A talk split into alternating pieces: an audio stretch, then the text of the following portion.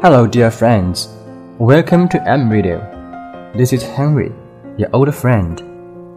I'm so sorry for the delay of the article for this period due to my personal affairs. Support and attention from all you guys will be immensely appreciated.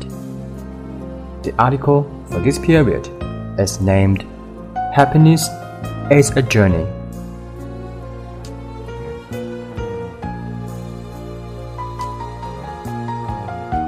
We always convince ourselves that life will be better after we get married, have a baby, then another. Then we are frustrated that the kids aren't old enough and we will be more content when they are. After that, we are frustrated that we have teenagers to deal with. We will certainly be happy when they're out of that stage.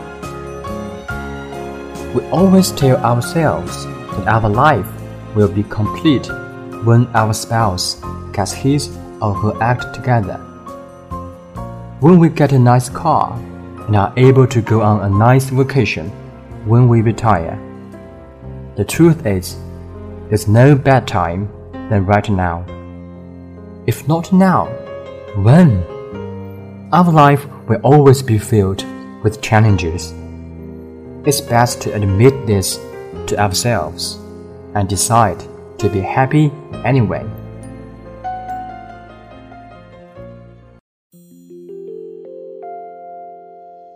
One of my favorite quotes comes from Alfred Souza. He said, For a long time, it had seemed to me that life was about to begin, real life. But there was always some obstacles in the way something to be gotten through first, some unfinished business, time still to be served, a debt to be paid. Then life would begin. At last, it dawned on me that these obstacles were my life.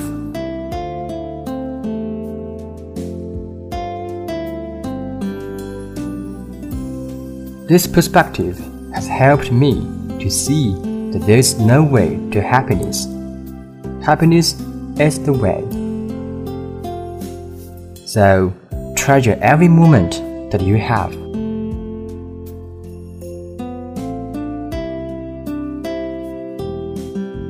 And remember, the time waits for no one. So stop waiting until you finish school, until you go back to school until you get married, until you get divorced, until you have kids, until you retire, until you get a new car or home, until spring, until you are born again to decide that there's no better time than right now to be happy.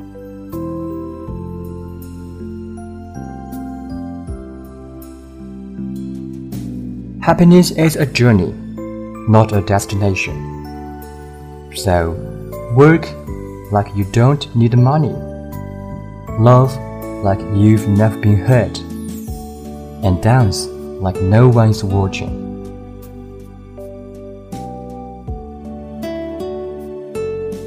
Thanks for your listening and wish you a happy day. See you next time.